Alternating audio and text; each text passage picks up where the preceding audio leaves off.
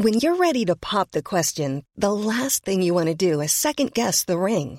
At Bluenile.com, you can design a one-of-a-kind ring with the ease and convenience of shopping online. Choose your diamond and setting. When you find the one, you'll get it delivered right to your door. Go to Bluenile.com and use promo code LISTEN to get $50 off your purchase of $500 or more. That's code LISTEN at Bluenile.com for $50 off your purchase.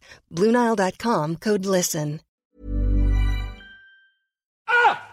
Ah, les frites, les frites Oh, légère, onctueuse. Succulent. Absolument succulent. Qui a inventé la frite? Question ô combien importante quand on retrouve ces bâtonnets de pommes de terre frites cuits dans une graisse animale ou dans une huile végétale dans de nombreux plats. Pour ne citer que le steak frites bien français, le fish and chips bien britannique ou encore les moules frites, on dira qu'elles sont belges. Frites belges qui, rappelons-le, a droit aux honneurs d'une journée mondiale le 1er août, son musée, le musée de la frite, à Bruges. Bref, les Belges vous le diront, la frite est belge, point barre. Sauf que, hmm, oui, mais peut-être pas tant que ça. Bienvenue dans Minute Papillon, je suis Anne-Laetitia Béraud, je me pose beaucoup de questions, j'en pose à Henri-Daniel Vibo de la librairie spécialisée en gastronomie Gastéréa, Henri-Daniel Vibo qui a publié La frite de Madame Mérigot et autres curiosités de la littérature gastronomique aux éditions 41.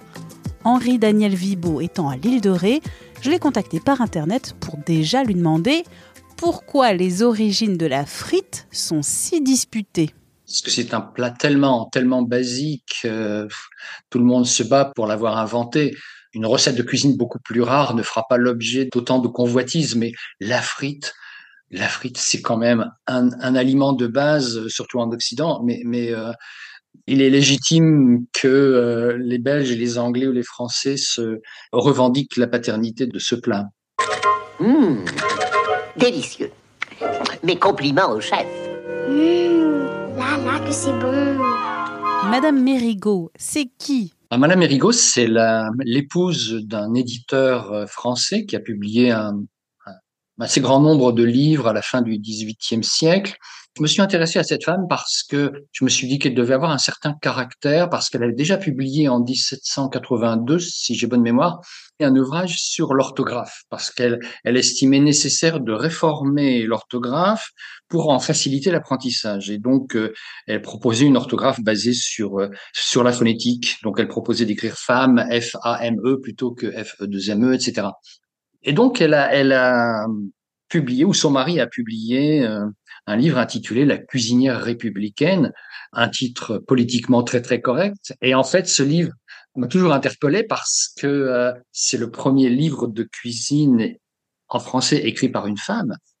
Et c'est le premier livre de cuisine en français consacré exclusivement à la pomme de terre. Pourquoi serait-ce Madame Mérigot qui aurait la paternité, ou plutôt la maternité des frites En général, on attribue la paternité au, à celui qui imprime, qui publie pour la première fois la recette.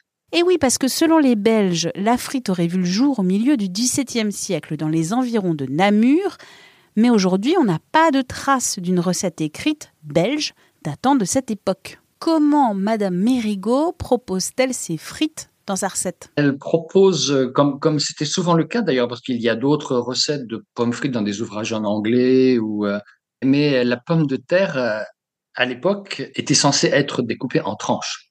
C'est-à-dire qu'on aboutit vraisemblablement davantage aux chips qu'à la frite dont on connaît la forme traditionnelle. Et cette forme, cette forme de la frite que l'on connaît aujourd'hui, à ma connaissance, en 1825, le cuisinier Borel a écrit donc un, ouvrage de cuisine dans lequel il propose de tailler la pomme de terre en rondelles ou en bâtonnets.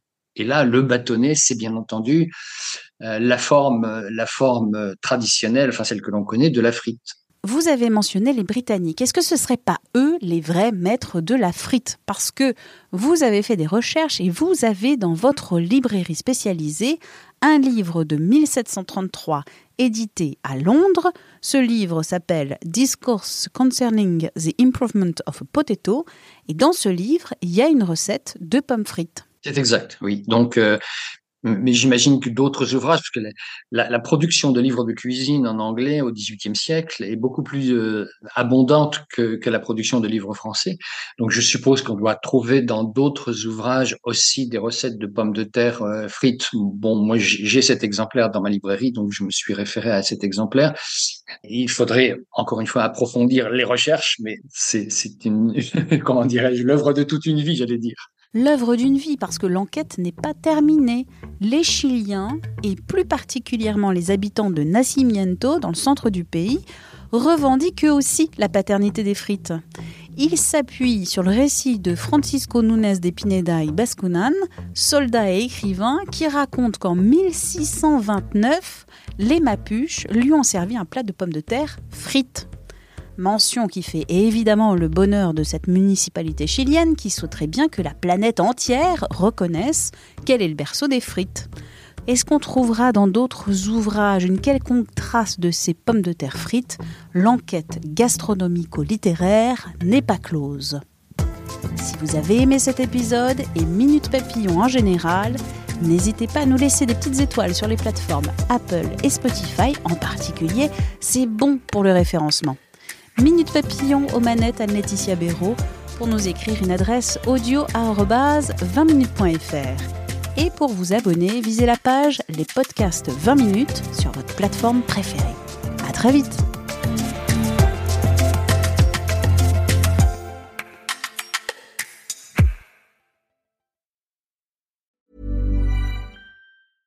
Mom deserves the best, and there's no better place to shop for Mother's Day than Whole Foods Market. They're your destination for unbeatable savings, from premium gifts to show-stopping flowers and irresistible desserts. Start by saving 33% with Prime on all body care and candles. Then get a 15-stem bunch of tulips for just $9.99 each with Prime. Round out Mom's menu with festive rosé, irresistible berry chantilly cake, and more special treats. Come celebrate Mother's Day at Whole Foods Market.